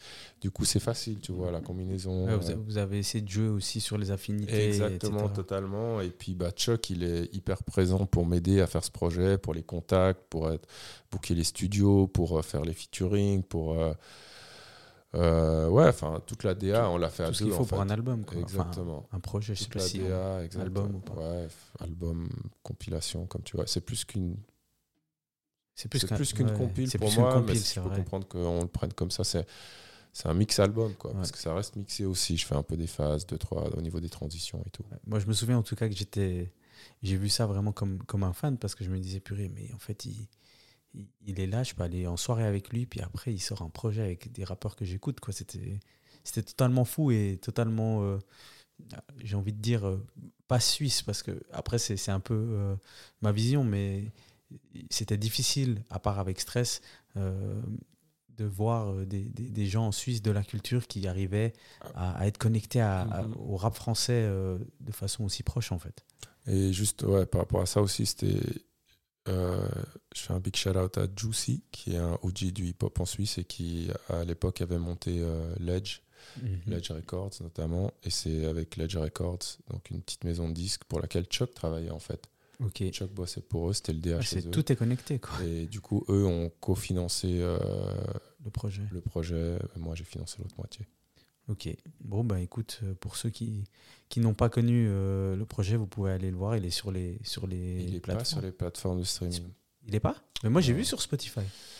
Non, il y a peut-être, il des- Quelques sons, alors. Il y a peut-être quelques sons, mais il n'y a pas tout. Et il faudrait qu'un jour j'essaie de mettre tout, mais je sais pas, je sais pas comment faire. euh, Alors- alors qu'il y a si. tellement d'artistes et qu'il n'y a pas de contrat, tu vois. Alors, si vous voulez écouter le, le projet, écrivez à, à Ouais, Vinci après, sur il doit se trouver sur YouTube peut-être. Ok. Bah, en tout cas, le clip avec DC's est Oui, il y sur, a les euh, clips. Il y a le clip avec ouais. DC's, il y a le clip avec IAM, il y a le clip avec Stress, Mam et Nega, mhm. il y a le clip avec Contact. Il y a plusieurs clips sur Bon, bah chaîne alors, allez regarder les clips jusqu'à ce que clips d'il y a 12, 13, 13 ans. jusqu'à ce qu'ils 14. mettent euh, tout sur, euh, sur les plateformes. Exact. On va revenir sur ton actualité. Donc là, en ce moment, alors euh, là, là c'est- la pause d'été, je pense, mais on, a on pas peut de te. Il n'y a pas de pause pour Nayuno? Ah, la know, oui. Oui, Voilà. Alors, on te retrouve euh, en ce moment euh, avec Geos sur Nayuno, Ouais. sur Couleur 3. Alors moi, je sens une réelle envie euh, de l'émission de, de mettre en valeur le- les artistes suisses. C'est complètement ça. Qu'est-ce que tu penses euh, de la scène suisse actuelle? Est-ce que ça a évolué depuis, euh, depuis Ah, 98, Bien euh, sûr, bien etc. sûr, bien sûr. D'ailleurs, quand j'ai fait mes. J'ai voulu faire. Enfin, quand j'ai fait cette soirée l'année passée pour mes 25 ans de carrière à l'audio, Mhm. j'ai fait une soirée. C'était effectivement. C'était pas juste un truc en mode je veux me célébrer moi-même, Ouais. mais, mais genre bravo Vinci, t'as fait 25 ans. C'était pour moi, c'était une- à travers mes 25 ans de carrière, je voyais 25 ans, une tranche de 25 pas parce que c'est pas tout le hip-hop, euh, le hip-hop genevois existait avant moi, Exact. et avant que je commence, mais c'était un peu une célébration de, de, de, de- du, du- ouais, du chemin que le, le- le rap et le, le hip-hop suisse, et notamment le hip-hop genevois, ont fait depuis 25 ans. Du coup, j'avais invité Makala et Slimka Ouais, je me aussi ouais. euh, comme artiste, et puis plein de potes DJ. Mais du coup, ouais, ouais, le, le truc a grave évolué euh, dans le bon sens. Notamment, il y a vraiment plein de. Beaucoup de bons artistes. Mhm. Et De plus en plus présent aussi. de plus en plus présents et qui, qui sont en train de, de réaliser des choses qui n'ont pratiquement jamais été pas qui ont jamais été ou pratiquement jamais été réalisées par des artistes suisses que ce soit des artistes hip-hop ou pas d'ailleurs Ouais. je veux dire avant pendant très longtemps le seul vraiment à avoir cartonné euh, c'était Stress En effet. enfin ouais. sens unique avant lui mais euh, au niveau au niveau roman euh, c'était Stress et c'est resté en Suisse mais Mhm. après, Stress, il a fait une carrière de gueudin. hein. Il faut Ouais, pas ouais. oublier, il a des, Ouais. des disques d'or et des disques d'or et des disques de platine et des disques de platine. Il a fait des millions, Stress. Mhm. Mhm. On parle souvent de ci ou de ça, ou de lui, il a réussi, ou de machin, ou de trucs, mais ce mec-là a fait des millions. Mhm. Et il continue de, Ouais, de, de bien manger et de, de tourner et de vendre des disques et tout. Donc, euh, Bah, moi, je l'ai découvert en Suisse allemande, pour te voilà, dire. bah, là-bas, il, est, il est, plus, il qu'on est probablement plus fat en Suisse allemande qu'en Suisse romande. Mais bref, pour revenir à la scène d'aujourd'hui, je veux dire, euh, des Suisses qui, qui, qui sold out des, des salles de concert mythiques euh, à Paris comme Makala le fait, comme même maintenant Mairo est en train de le faire. Mhm. Euh, Mairo, il est en train d'enchaîner fort là cette année. C'est trop beau ce qui se passe autour de lui. Euh, Runa, ça, ça pète de ouf aussi. Il a un public de ouf en France. Il est signé chez, chez DC. Ouais, justement. Euh, Ouais, ça évolue, D'ici, quoi. d'autres artistes, je ne vois aussi, mais je ne dirai pas lesquels. Mais bref. Mais euh, Arma Jackson, tu vois, euh, super fort. Slinka, euh, toujours hyper fort. Dimé. euh, et puis, euh, puis d'autres, quoi, encore. hein. Il y, a, il y a plein de superbes artistes. Et ce qui est cool aussi, c'est qu'il y a la scène rap. Mais aussi, je trouve hyper cool, c'est la scène soul, la scène RB en Suisse qui est en train de se développer de ouf avec plein Mhm. de gens super talentueux. Ouais, c'est vrai qu'on a vu récemment Navy euh, sur euh, Navi, elle a Colors. fait un Colors, Océane, elle est signée en France, elle Exact, fait plein ouais. de ouf. euh, euh, je sais pas, moi, il y y a trop, euh, euh, euh, Alors peut-être pas R&B, mais Tyron Quidance, je crois. il- Quidance, c'est il est- super chaud, Cocaine, je t'adore. Exact, euh, ouais. euh, Naomi Larraine en Suisse allemande, euh, Priya Raghu en Suisse allemande qui fait une carrière de gueudin à l'international, C'est vrai. euh, Iyako, enfin. Ça a- continue à évoluer. Il y en a plein et qui ont un talent de ouf et, et qui commencent à vraiment euh, voilà, prendre de la place. Et... Mais pour reparler de la scène, en tout cas, la scène rap, elle est en train de. Elle est hyper. euh, elle avance super. Enfin, Ouais. tu vois, catégorique qui fait le- la grande scène du Paléo. Incroyable. Euh, je veux dire, les mecs, ils ont des concerts. Enfin, il y a des petits, des petits, entre guillemets, des petits, entre guillemets, rappeurs, des jeunes rappeurs, des rappeurs qui n'ont pas fait encore un grand parcours, mais ils ont déjà des, des dates. Ils sont bookés dans un festival, ils sont bookés dans des salles de concert. Mais ça n'existait pas il y a 15 ans, 10 ans, 20 ans même. C'était très très dur d'avoir juste un show et tout. Aujourd'hui, ils ont des tournées. Il y a plein de gars qui ont des petites tournées et tout. Et ça, c'est assez incroyable. Magnifique, ouais. C'est vrai que on, on sent que, que même les gens qui sont hors du, du domaine hip-hop en Suisse, euh, dans les festivals notamment, ça, ça commence à, à être impacté par, par le mouvement hip-hop, Complètement. hip-hop pardon, qui, qui vient et qui, qui est booké. Euh, on, voit, on voit difficilement un, un- un festival euh, en Suisse sans, Sans- artistes hip-hop. Exact. Les sans artistes hip-hop. Suisse, ouais, exactement. ouais. Bah, en tout cas, pour tous ceux qui connaissent pas l'émission, alors euh, n'hésitez pas à, à aller écouter, parce que c'est vrai que c'est le bon moment pour découvrir certains artistes suisses Ouais. ou euh, évidemment francophones. Euh, on, va, on va continuer à parler de ton actualité. Alors, tu mixes depuis très longtemps, tu as dit 26 ans tout à l'heure. Aujourd'hui, quand tu mixes, tu continues à, à mettre les sons que toi tu kiffes tout le temps? Uh-huh. Ouais. Donc ce que, ce, que, ce que tu mixes, c'est ce que toi tu écoutes. euh, bon, peut-être c'est pas tout. c'est pas forcément ce que j'écoute toute la journée. Ouais. Euh, mais pour moi, c'est hyper important, tu vois, euh, quand je mixe. En fait, pour moi, c'est comme, je sais pas, c'est, c'est- tu vois, c'est comme avoir une conversation où avec 1000 personnes, Ouais. 500 personnes, 300 personnes. Il faut que ce dont on puisse discuter puisse parler au plus grand nombre de gens qui sont en face de moi En effet. mais que ça m'intéresse aussi. Ouais. Moi, je suis pas là où, tu vois, aussi je fais de la bouffe, je fais le même plat pour 1000 personnes, mais il faut que ça plaise au maximum de. de tu pourras, je- les 1000 vont probablement pas Ouais, ouais. tout kiffer, mais le, La le majorité, grand- la majorité, le plus grand nombre possible, mais que moi, j'aime ce que je suis en train de manger. Ça m'intéresse pas de, de faire un truc où. Où, euh, où, je, où je me sens obligé de jouer des trucs que j'aime pas ou machin ou ça pour moi c'est pas possible tu vois et, et du coup c'est ce, ce milieu aussi entre il faut trouver ce, ce juste milieu entre qu'est-ce que tu penses ou qu'est-ce qu'ils ont envie d'entendre et qu'est-ce que toi tu as envie de jouer évidemment il y a des moments où j'ai envie de jouer tel ou tel truc et puis peut-être je vais le jouer mais ça ça va être le beat de la soirée Ouais.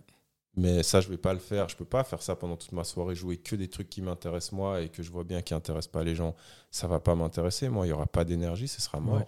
moi j'ai besoin que les gens ce ils- truc. j'ai besoin que les gens ils kiffent pour que je kiffe en fait si les gens ils kiffent pas moi je kiffe pas. C'est- c'est comme ça en fait tu vois je veux je peux pas être le mec qui est en train de m'ambiancer tout seul devant mes platines et puis il y y a 300 personnes qui sont en train de regarder genre pff, non ça m'intéresse pas ça c'est pas je suis pas là pour te faire chier après il y a forcément des ouais. gens qui aiment pas qui vont peut-être ne pas aimer tel ou tel truc mais dans la majorité la large majorité tu veux que les gens y kiffent donc euh, c'est important de les faire kiffer pour te faire kiffer toi aussi ouais, mais sûr. pas à tout prix non plus, c'est-à-dire pas à jouer des trucs que j'aime pas. Machin. Après, ça peut arriver que je vais jouer quelque part et puis là, je sens qu'ils aiment grave Joule ou je sais pas quoi. Oh, en Suisse allemande, coup, par euh, exemple. Ouais, ou en Suisse allemande, un truc plus, plus peut-être commercial, machin. Et peut-être là, je vais te mettre un ou deux sons, que c'est pas des trucs que je suis super fan, mais ça va être vraiment en hyper parcimonique, tu vois. Ça va vraiment pas être beaucoup de sons. Ouais. Euh, faut vraiment, moi, c'est vraiment, pour moi, c'est vraiment important de trouver ce fil, ce truc qui parle à eux et qui parle à moi. Après, voilà, euh, c'est pas comme je te dis. Moi, peut-être en ce moment, je suis en train d'écouter un truc. euh, je sais pas, j'écoute que Young Thug et Drake ou je sais pas quoi en ce moment. Et puis, bah, je sais bien que c'est pas ça que je peux mettre toute la soirée parce que ça va ça va pas marcher mais je vais peut-être te mettre un morceau ou machin et puis après je vais mettre d'autres trucs qui vont parler aux gens mais qui me parlent quand même à moi Mhm. et pendant longtemps je c'est un truc qui a fait vraiment ma force pendant c'était vraiment d'être complètement en accord avec ce que les gens voulaient entendre en soirée aujourd'hui c'est peut-être moins le cas sur certains trucs parce que je sais qu'il y a des gens on est tu vois le hip hop c'est devenu tellement large les soirées hip hop aussi sont des soirées all style urbaine aujourd'hui. Tu vois, vrai. on joue du baile funk, on joue de Ouais, ouais, l'afrobeat, c'est vrai. on joue le hip hop qu'un c'est affaibli d'une certaine manière. Du coup, il y a moins de hits qu'un. On joue du rap français, on joue de l'afrobeat, on joue baile funk, on joue dancehall, on joue chata, on joue à ma piano, on joue. Ouais. On est, moi, je joue un peu de tout ça, tu vois, dans mes sets. Et avec, euh, j'essaie d'avoir une base hip hop, mais après, voilà, je joue quand même un peu plein d'autres trucs. Et, euh, et Le, du coup, le public a changé aussi. le hein. public aussi a changé. Il y a vraiment des gens qui viennent écouter tel ou tel truc, et puis qui, quand, tant qu'ils n'ont pas entendu leur truc, ils sont pas contents. Mais euh, du coup, c'est plus compliqué en fait de capter tout, des fois toute la vibe de tout un public, parce que chacun écoute des trucs vraiment différents aujourd'hui. Il y a 10 piges, tu venais dans une soirée hip-hop, tu venais écouter quoi? Tu venais écouter fucking Rick Ross, tu venais écouter Exact. DJ Khaled, tu venais écouter Lil Ouais. Wayne. C'était très très précis. Que des- pratiquement que des trucs qu'un Ouais, c'est vrai. un peu de dancehall, un peu de rap français. Mais très peu Et, quand même. et du ouais. coup, tu étais complètement, euh, comment dire, euh, drillé et tu, tu étais sur des rails d'une certaine manière.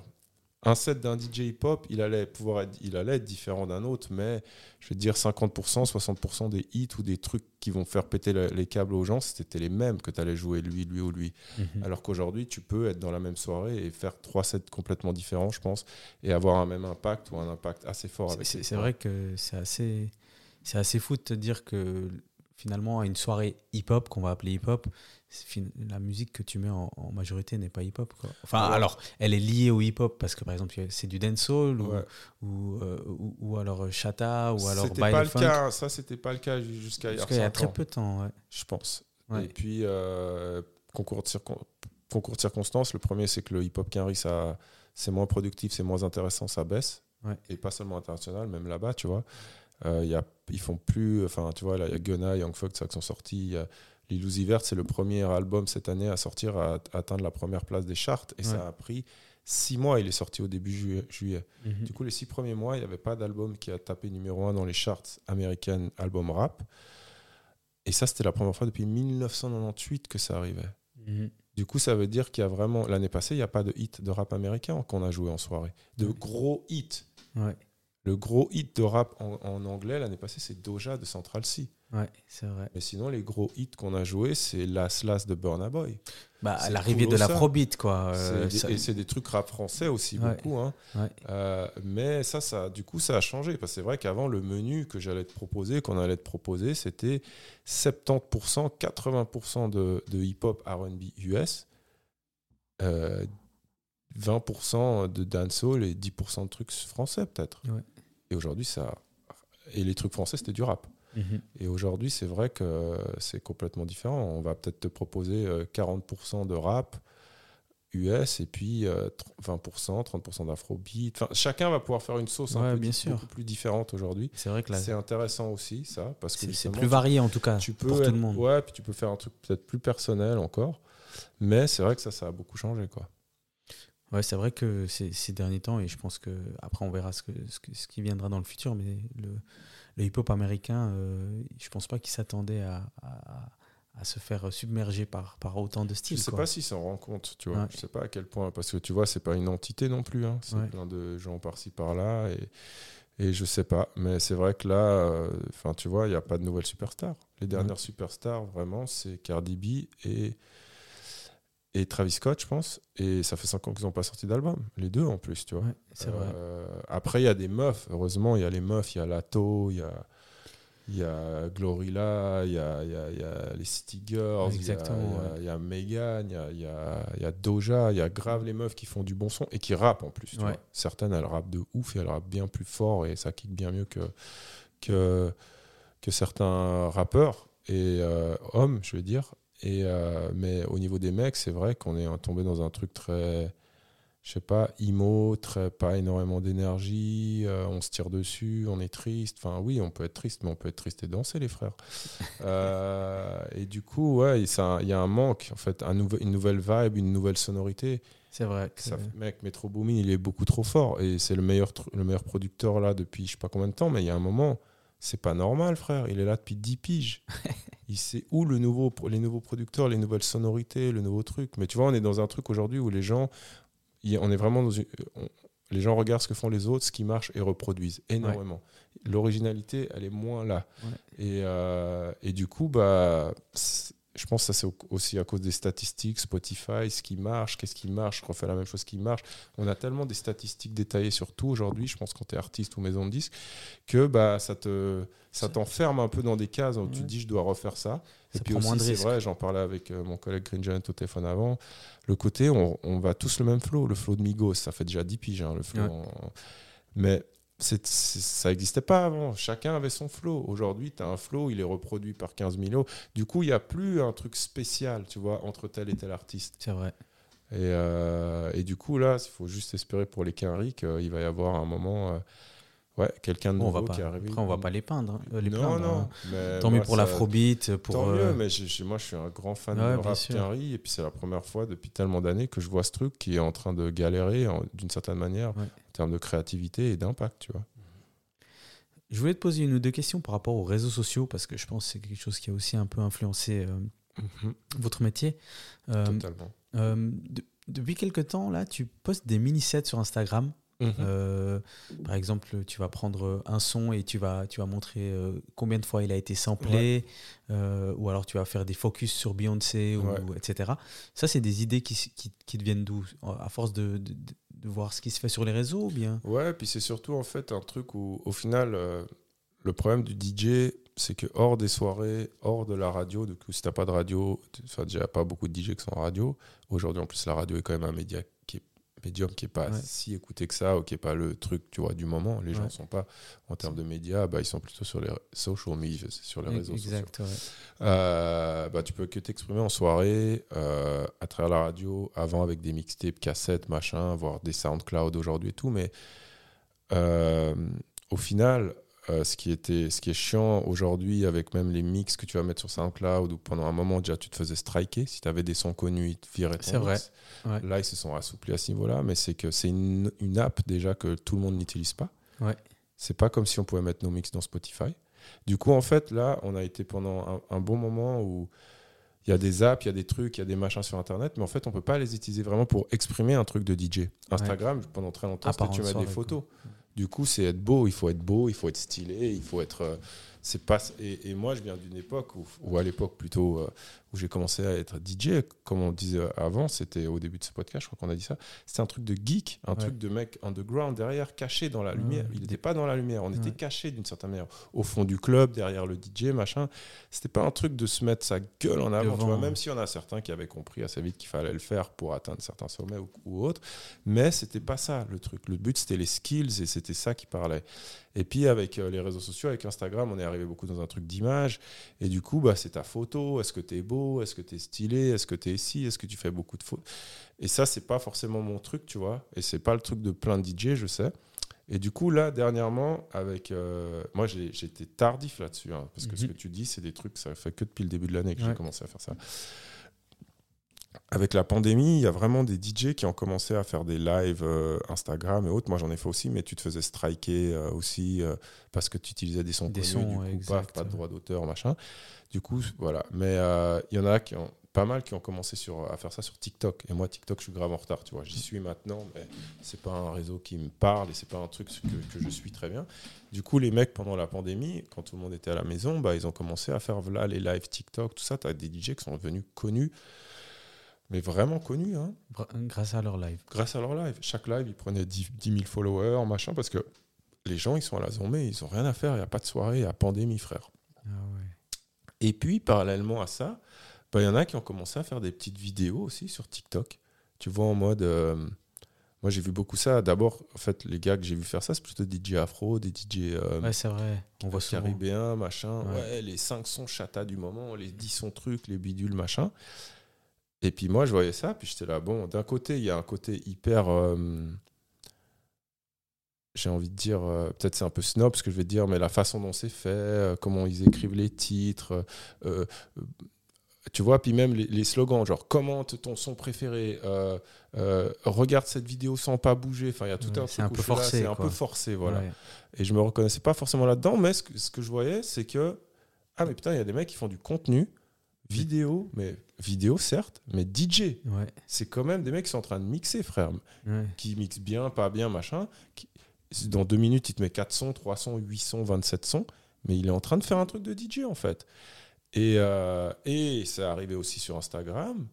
Et puis là, je me suis dit, putain, en fait, là, il faut que je m'y mette. Là, en fait, on a tout d'un coup, on peut utiliser ces réseaux sociaux pour faire un truc, pour, pour faire ce que je fais en fait Ouais. d'une manière certes plus courte, parce qu'en soirée, je fais des sets plus longs à la radio aussi, mais il y a toujours eu pour moi ce truc de mini medley, d'être invité dans une. Même à la radio, des fois, je fais un medley hyper court sur un artiste, où en trois minutes, je mets 10 titres. Ouais. Euh, ou alors à la télé, des fois, tu étais invité, tu as deux minutes pour faire un truc, bah, tu vas faire un, un medley, tu vas faire un truc euh, technique, tu vas faire un truc mélangé, enfin bref, euh, condensé. Et du coup, bah, là, il faut faire du truc condensé, mais c'est un truc de DJ. C'est une nouvelle moi, une nouvelle manière, ouais. c'est un nouveau médium à, à laquelle on peut, à, travers Ouais. lequel on peut s'exprimer Et, performer aussi. et performer, et sur lequel, en plus, les gens ils me suivent déjà, frère. J'ai pas Mm. besoin d'aller me faire une nouvelle base de données sur Instagram. J'ai déjà des gens qui me suivent. Pas assez. Suivez-moi. Non, j'ai pas. Ce que je veux dire, c'est que j'ai pas 20 millions de fans non plus, Ouais. ou 20 millions de followers. Mais j'ai déjà une base de données. Du coup, tout d'un coup, je, je me dis putain, il faut que je fasse des vidéos, il faut que je fasse des trucs. Comment je vais faire?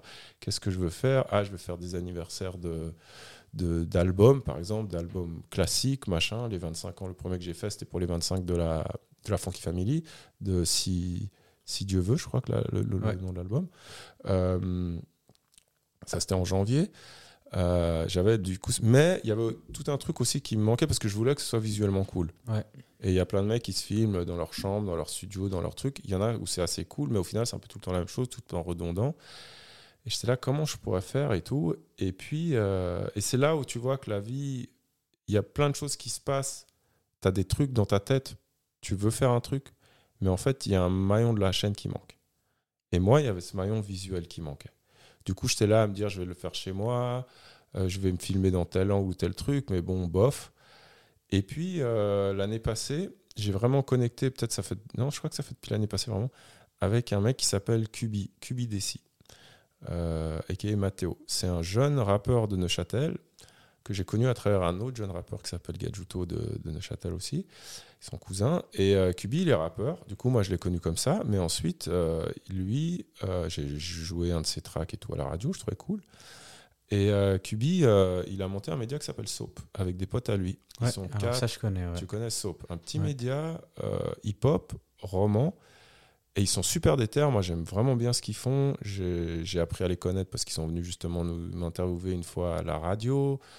Euh, ils ont interviewé Géos aussi. Je crois que c'est comme ça qu'on s'est connus. Ils m'ont demandé spontanément de venir à mes 25 ans de mix pour faire un after movie, sans que je les paye et tout. Ils Superbe, ont fait un ça. très bon travail aussi. Et euh, à partir de là, on a commencé à parler pas mal, euh, enfin, régulièrement avec, euh, avec Kubi. C'est un gars hyper cool. Ça, c'est des jeunes, ils ont 20 ans, 22 ans. Ils ont la Euh, dalle, quoi. Ils ont la dalle. Et ce que j'ai beaucoup aimé avec eux, c'est qu'ils sont un, un- bah, ils ont un kiff de la culture et tout. Mais surtout, c'est des gens qui cherchent à apprendre. Du coup, ils vont te poser des questions. Ils vont te demander, ils vont te parler de tel projet qu'ils ont, mais ils vont te demander ton avis. Ou est-ce que tu Mhm. connais quelqu'un qui pourrait les aider Je sais pas, pour une question de droit d'auteur ou d'autre, ou de machin. Et ils demandent. Et ils posent des questions et ils sont intéressés à, à avoir, ton, à avoir l'avis de gens, d'autres personnes, Ouais, type moi ou d'autres gens qui sont en place. Des euh, OG, quoi. des OGs et, et- et je trouve cool parce qu'aujourd'hui il y a vraiment ce truc avec internet de do it yourself complètement et d'ailleurs ça c'est aussi hip hop de toute façon le truc do it yourself depuis toujours mais du coup avec l'internet de ce truc d'aller regarder des tutos d'aller regarder des sites de machin et de tout apprendre tout seul mais au Ouais. final il y a plein tu peux pas poser de questions au mec qui fait le tuto tu peux pas enfin il y a plein il y a tout un truc dans la transmission de culture qui se passe de personne à personne euh, en vrai physiquement ou pas physiquement ou au téléphone autre mais qui est importante et moi, j'ai bien aimé ça chez eux. C'était ce côté, déjà, cette humilité de se dire, ouais, on est jeune, on a capté certains trucs, mais on n'a pas tout capté. Enfin, je veux dire, eux, ils captent bien mieux les réseaux, ils captent Ouais. plein de trucs, ils captent beaucoup mieux que moi.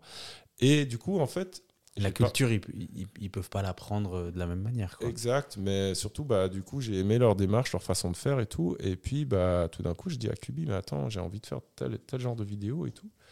Est-ce que toi, tu pourrais me faire un, un background et tout euh, Parce que du coup, il y a un décor. en fait. Ouais, exactement. Pour ceux qui n'ont pas vu, il y a un décor derrière. Voilà, il y euh, a un décor. de- C'est par exemple sur celui, sur celui de la Funky Family où quand je fais des medley, en fait, je fais comme s'il y avait tout un lot de télé derrière moi qui joue les clips. Les unes posaient des vieilles télés et puis en fait, dans ces petites télés, bah, tu vois les Le clips. clip qui du son que tu passes, ouais. du son. Et, euh, et, euh, et du coup, bah, en fait, j'ai parlé de ça à Kubi, c'était genre en octobre. Il m'a dit ouais, et tout, ouais, ouais, ouais, machin, à fond, c'est totalement faisable et tout. euh. Je dirais, ça prendrait beaucoup de temps. Il me dit non, machin et tout. Du coup, parce que voilà, si ça prend beaucoup de temps, ça va coûter beaucoup d'argent. Et certes, je peux mettre des sous là-dedans, mais je peux pas mettre euh, 1000 balles à chaque fois que je fais une vidéo. Ça n'a pas de sens non plus, tu vois. Euh, et euh, du coup, euh, je dis, ah, je vais filmer sur... si je filme devant un mur blanc, c'est bon. Il me dit, ouais, ouais, c'est bon. Maintenant, il y a des techniques de détourage, ou même si t'es pas devant un fond vert, c'est bon. Du coup, je fais un premier essai chez moi sur une vidéo. Je lui envoie, mais en fait, mur blanc, ça joue pas. ah, C'est trop compliqué de, pour détourer, ça joue pas. Il y a des trucs qui jouent pas avec certains mouvements. Du coup, bah, je dis, je vais acheter un fond vert, j'achète un ring d'influenceur là avec la lumière, et puis je commence comme ça avec avec Kubi. Moi, j'ai les idées. certaines des idées, c'est moi. Euh, le truc de la des télés, tu vois, euh, euh, avec les clips. là, je fais un truc avec des samples où j'ai appelé ça. en fait, d'abord, j'étais là, mais en fait, c'est comme une enquête, tu vois. J'en ai Bien fait sûr. plusieurs avec des samples. En fait, c'est tel son, en fait, a été samplé. Et le gars qui l'a samplé, il a lui-même peut-être été samplé par Ah, un autre. Ouais. L'autre, il a samplé ce son, mais il a aussi samplé un autre. Ah du ouais. coup, tu rentres dans un. Comme dans un peu des les poupées russes aussi, tu sais, où tu ouvres une poupée, à l'intérieur, il y a une autre poupée, il y a une autre poupée. Et le, le rap, il y a ce truc fascinant avec les samples où c'est comme as, tu vois. Et, euh, et en même temps, je suis là, putain, ça pourrait être comme une enquête où on enquête sur des samples, tu vois, ou tu vois, avec des. Tu sais, quand tu regardes le mur d'un. Des fois, dans les, les séries policières ou autres, les policiers ils sont devant Avec un les mur, puis il y a les photos, photos, etc., il y a ouais. les connexions. Puis je me suis dit, ah, on va faire un truc comme ça pour les samples, tu vois, et, les relier ensemble et tout. Et du coup, on en a fait une comme ça. Puis après, je suis parti dans un délire où j'étais là, putain, en fait, j'ai envie de faire. Je vois les samples comme des planètes, un système solaire, tu Ouais. vois. Où il y a le sample aussi. principal et puis il y a tous les autres qui tournent autour, comme le Soleil et puis la, voilà, la Terre, le Vénus, machin, les trucs, euh, les trucs qui tournent les uns autour des autres, comme dans un système solaire. Et du coup, bah, euh, on est parti aussi sur cette idée sur, sur, sur, sur, euh, sur les derniers. Et, euh, et moi, je kiffe parce que ça me permet voilà, d'avoir des vidéos qui sont créatives au niveau Ouais. du.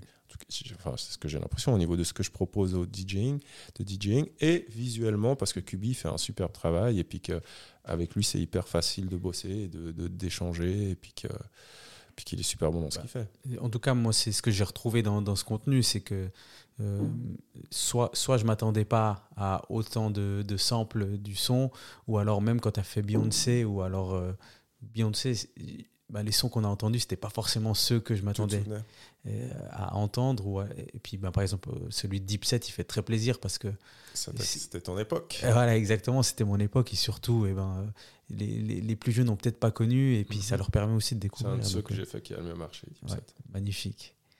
Euh, avant qu'on passe aux questions finales, alors j'ai eu une petite discussion avec euh, DJ Clash et euh, Mhm. ça m'a permis de m'inspirer pour, pour une question. Vivre et travailler la nuit, je pense que ça a définitivement supprimé tes matins. Ouais, moi de toute façon depuis que je suis ado, je suis vraiment un gars. Je suis vraiment pas un gars du matin. Ouais. Depuis cette période Trinidad, tout ça, même déjà avant, je me réveillais pas avant midi le week-end, tu vois. Et du coup, euh, un DJ set pour la- le brunch de la Rock Nation à, à 10h le matin, c'est faisable? Pour Rock Nation, ouais. Ok, très bien.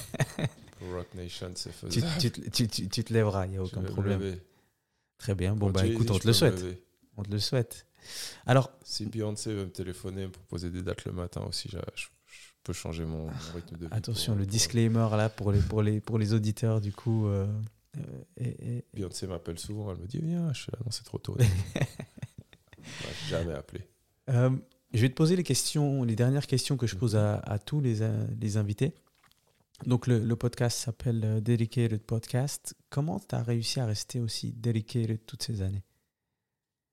Le kiff, hein, je pense, c'est l'amour de, de cette musique d'abord. C'est une, une musique que j'ai toujours kiffé, que je kiffe toujours. Et puis le respect, l'amour et le respect pour ça aussi. Et aussi pour le DJing. Mhm. J'ai un profond respect pour, euh, pour les mecs qui font ça bien, les mecs et l'ego, et pour les gens qui font ça, et, et pour cet art, tu vois. Et du Mhm. coup, pour moi, c'est important de ne pas trahir ça, Ouais. d'une certaine manière. C'est ce côté puriste ça. un peu. Ouais, puis de respecter ce truc, en fait. Mhm. De respecter cette culture qui m'a finalement tout donné. Mhm. Elle m'a donné à bouffer, elle me paye un toit, euh, elle me paye le toit, la bouffe, le loyer, l'assurance. Elle me paye tout depuis 25 ans. C'est mon métier, c'est, ça paye toutes mes factures. Et, et j'ai rencontré la plupart de mes, de mes, de mes amis d'aujourd'hui là-dedans, avec cette culture, tu vois. Euh, du coup, elle m'a tout donné, ça m'a tout. euh, donc, je peux que être respectueux, euh, être grateful, être. euh, être euh, être comment est-ce qu'on dit grateful en français Reconnaissant. reconnaissant et, et respecter ça et puis du coup bah continuer à faire le truc tant que je le fais et que j'ai envie de le faire et j'ai toujours envie de le faire euh, parce que je kiffe bah, de de continuer à le faire d'une manière que je pense qui est juste droite et respectueuse de la culture Ben bravo. En tout cas, moi, moi- moi, je disais euh, l'autre jour à un ami que, que je faisais l'émission aujourd'hui avec toi et je disais, mais en fait, Vince Lee, c'est un peu notre booba euh, des DJ parce que, alors sans, sans tout l'aspect euh, réseaux sociaux, etc., Sans mais, mais, mais et sans le talent quand même parce qu'il a un talent en effet, est bah, c'est- un talent différent, mais, un talent différent mais être là aussi à- longtemps au, au top, eh ben, euh, il faut quand même reconnaître qu'il y a un talent quelque part. Euh, un talent, de la chance, des opportunités. Exactement. Après, la première chance aussi, c'est d'avoir une santé qui est OK, tu vois. c'est vrai. Parce que pour pouvoir durer, si tu as, des problèmes de santé, c'est dur. hein. Ouais, c'est vrai. Bon, bah écoute, que ça continue comme ça encore euh, très longtemps. Merci. Si tu as une recommandation culturelle, que ce soit un endroit ou alors ou, un artiste que, tu voulais, que tu voulais passer ici, Euh, ça peut être aussi un restaurant ou. euh, Alors, ce que je dirais, il y a deux choses. Je pense que pour les gens qui sont plus jeunes et qui connaissent peut-être pas, il y a tout un. Et là, c'est un truc qui, auquel je pense ces derniers temps.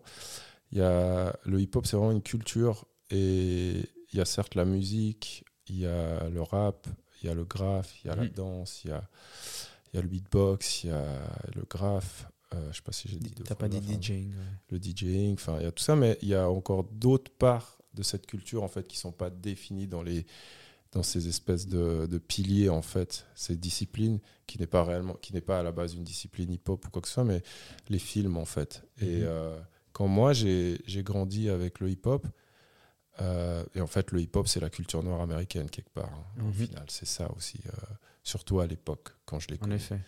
Euh, c'est que des Afro-Américains qui la font. euh, et, et ça vient d'eux.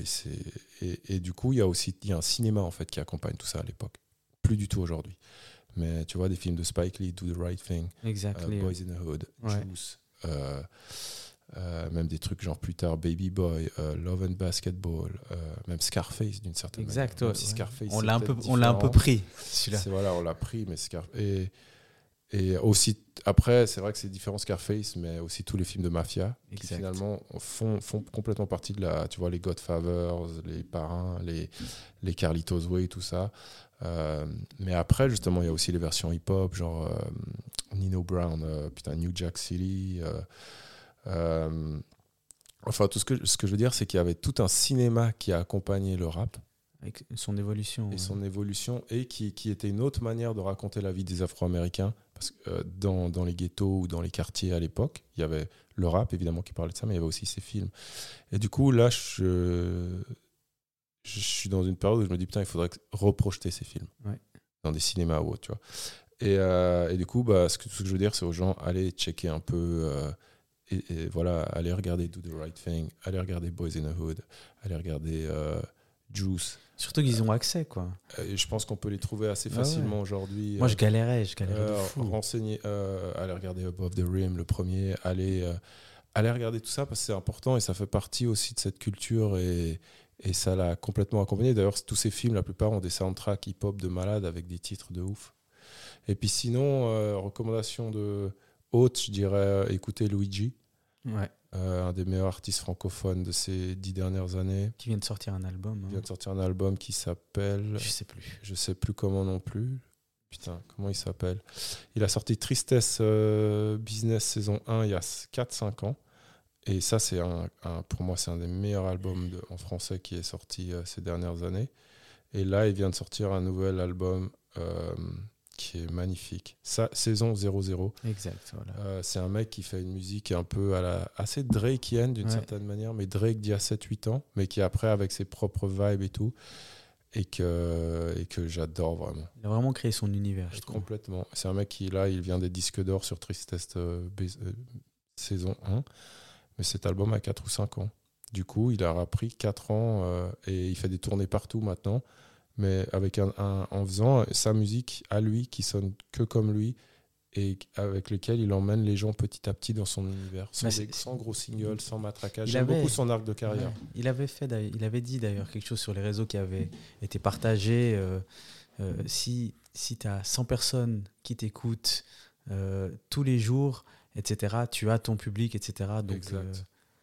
ouais. Ben, en tout cas, Vince, merci. Merci à toi. Merci infiniment. Ça fait un plaisir. Euh, tu nous as vraiment parlé de, de l'arrivée du hip-hop en Suisse, de comment ça s'est développé, de tout ce que tu as fait.